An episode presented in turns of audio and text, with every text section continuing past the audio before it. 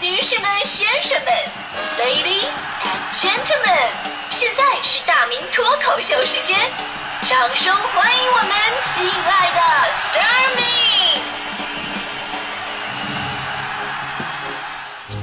欢迎各位来到今天的大明脱口秀，我是大明。今天咱们说的是这个，你买什么东西特别的不容易啊，特别的拼。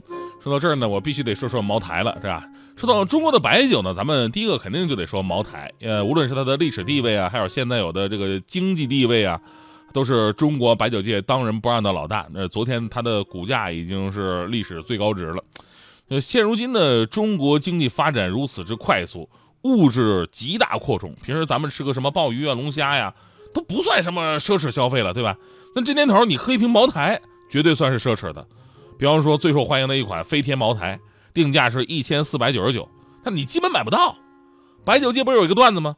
说一个电商平台一天能卖出十瓶飞天茅台，那么请问该电商平台啊周销量能够达到多少？有朋友说了，一天卖十瓶，一周七天，那不就七十瓶吗？多简单呢！我告诉你，其实正确答案还是十瓶。因为如果你一天能卖出十瓶茅台，剩下六天一定是断货的，对吧？你要是真能买得到，那大多肯定是假货。关于茅台假酒的新闻啊，这不算什么新闻了，而且都特别奇葩。前不久，江苏的钱先生家里边被盗了，在自家地下室存了不少陈年茅台，被小偷是一扫而空。可是当小偷被抓到，这小偷显得非常的委屈。为什么？他说：“哎呀，我 我掏了三十五瓶，我找人一鉴定，有三十瓶都是假的，我找谁说理去？” 现在呢，很多人觉得囤茅台升值快呀，堪比几年前的房产。茅台酒越放越值钱。比方说，现在零一年左右的茅台，那都卖一万多了，涨了将近十倍。前两天不是有新闻吗？说温州的周老板花了一千九百五十九万元，将近两千万啊，囤了五千多瓶茅台白酒。按现在市场专业人士评估，啊，之前不是有中金的分析师预测吗？说几年之后，茅台酒普通的飞天茅台都得四千块钱起，啊，再加上有陈年的概念，那那这两千万的酒变两亿的酒，那不是梦啊，对吧？但这批茅台酒后来被永嘉县市场监督管理局查封了，啊，理由是被鉴定为全都是假酒，花了两千万买了一堆假酒，而且呢，这个过程特别的奇葩。是这边所谓的内部人士带着周老板进了茅台酒厂参观了一圈，然后帮他订酒，回头送过来的酒他就是假酒。所以说你现现在这茅台的假酒市场得假到什么地步？我很多朋友就想买酒，但是不敢轻易下手，价格是一方面，主要就是真假的问题。就算你是酒厂亲自发的货，都有可能半路被人调包。还有一种假的是打擦边球，因为我们都知道茅台啊是个镇，对吧？这个镇上大大小小有几百个酒厂。品质不一，我们认的那个茅台酒呢，是产自贵州茅台酒股份有限公司的。哎，这几个字儿特别重要。另外呢，贵州茅台酒这五个字儿啊，是茅台的注册商标，因此，真正的茅台酒在酒瓶和酒盒上都有贵州茅台酒这五个字儿其他的酒厂是不得使用的。这五个字儿差一个都不是真酒。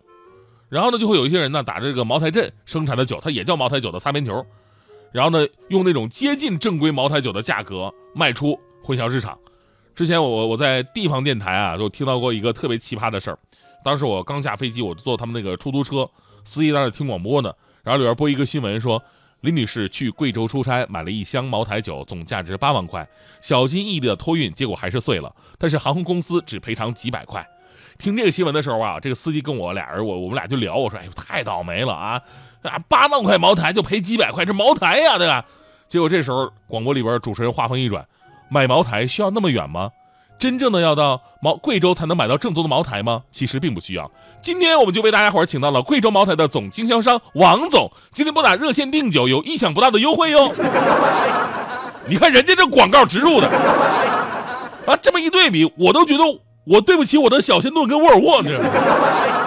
我必须补了，小仙炖就是好吃了容容颜永不老。沃尔沃就是帅，男人女人都喜爱。对不起，我有点太直接了，不好意思。当然，回到这个茅台本身啊，懂的人都知道，这广告里肯定不是说被我们炒得火热的那个真的那个飞天茅台啊，整不好的就是茅台镇某个小酒厂，品质暂且不说，它未必是你所需要的呀。你比方说你自己买的喝啊，这酒我自己喝，怎么喝都行，只要是真酒就就行啊，不是那种。不是那种勾兑的那种假酒就行。如果你招待客人的时候，那就完了。你招待客人，你说哎呀，我今天喝茅台，人家特别的激动，太好了啊，这这能喝着茅台，啊，结果一看这茅台怎么跟我平时看的不一样呢？是吧？这这能不能能能是假的吗？这广播里边买的，买一箱送一箱的这。我一听这个肯定是假的。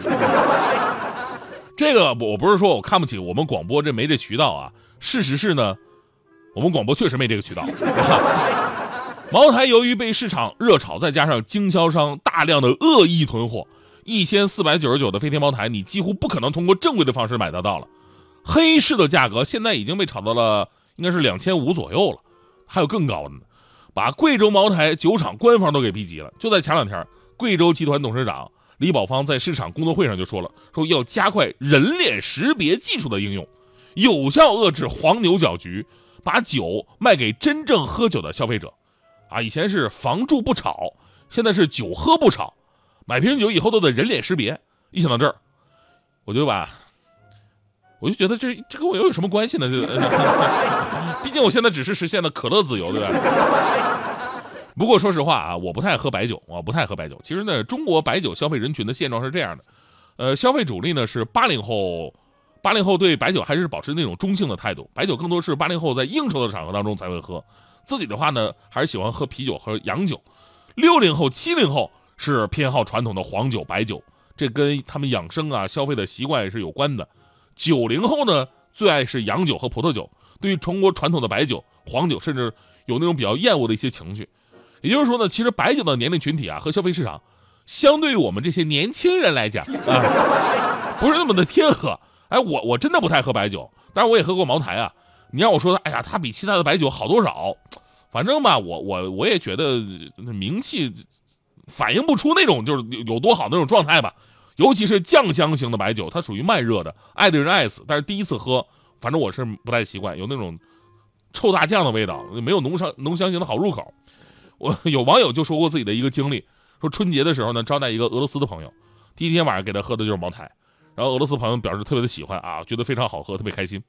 第二天晚上给俄罗斯朋友喝的什么呢？喝的是二锅头。这酒刚一入口，俄罗斯朋友突然就不不高兴了，不高兴了。为什么？俄罗斯朋友说了，说我为什么这么好的酒，为什么昨天不给我们喝？他突然他竟然更喜欢二锅头。所以呢，白酒为什么不被年轻人接受？再往大了说，为什么不被大多数外国人所接受呢？它的风味口感呢，其实跟自我的发展有着很大的限制。年轻人呢喜欢口感清爽的烈酒也能接受啊，但是烈酒喝起来也是那种清冽的酒比较喜欢，比如威士忌啊、tequila 对吧？而不是白酒那种辛辣浓香、入口烧喉的感觉。只有说有一定的传统，或者说到了一定的年纪，才能慢慢的接受它。说到这儿，我我就总有种感慨，我自己不喝白酒，但是身边很多朋友也是一样哈，对，不太喝。但是呢，随着慢慢的融入社会，要去应酬不同的酒局，你会发现。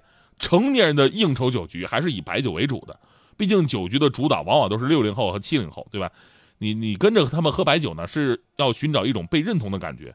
于是，当你慢慢的学会了喝白酒，甚至主动的在各种的酒局自带白酒，而且非常熟悉的开瓶、倒分酒器、举杯，熟练的说起了那些酒厂词令的时候，没错，说明你真的人到中年了。还记得当年我第一次在酒桌上跟我们领导喝白酒，最开始的心情呢是排斥跟恐惧。因为我不知道我白酒能喝多少，这东西吧，我能不能咽下去，对吧？然后呢，后来慢慢打开自己啊，酒嘛，水嘛，喝嘛，是吧？到最后游刃有余，张弛有度，我突然有一种长大成人的感觉，我内心当时产生了一种从来没有过的勇气跟自信。很神奇的是，就这种自信吧，是喝啤酒和喝红酒都体会不到的。当时我酒壮英雄胆，我带着这份自信走向了酒桌另外一边，那里坐着一位我心仪已久的女同事。我真的我从来没有这么直接过，我就当时我拉着她的手，就那么看着她，然后一张嘴，我吐了人家一身。这这白酒啊，后劲太大了，还是少喝为妙。忘掉要排队，空气湿哒哒，演员很坏。就是这个时候，有一朵玫瑰在我心盛开。就在这个时候，阳光跟着洒下来。看见整个城市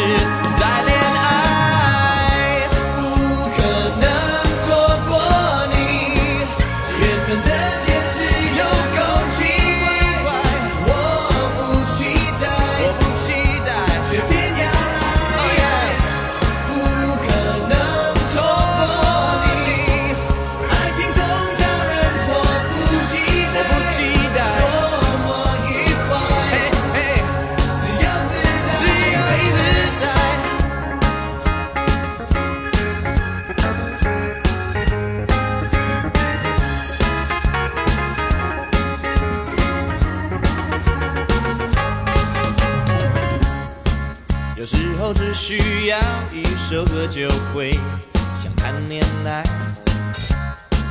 忘掉不自由钱会花很多朋友责怪就是这这个时候有一朵玫瑰在我心盛开。就在这个时候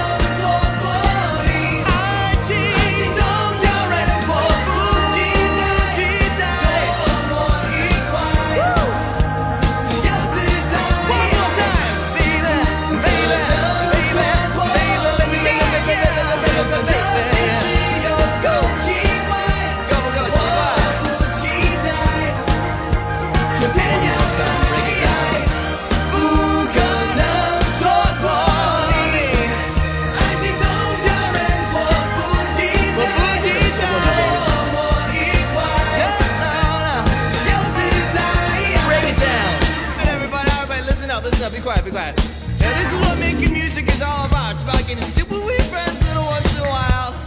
Yeah, you gotta let the music in your heart. You know, you gotta feel it.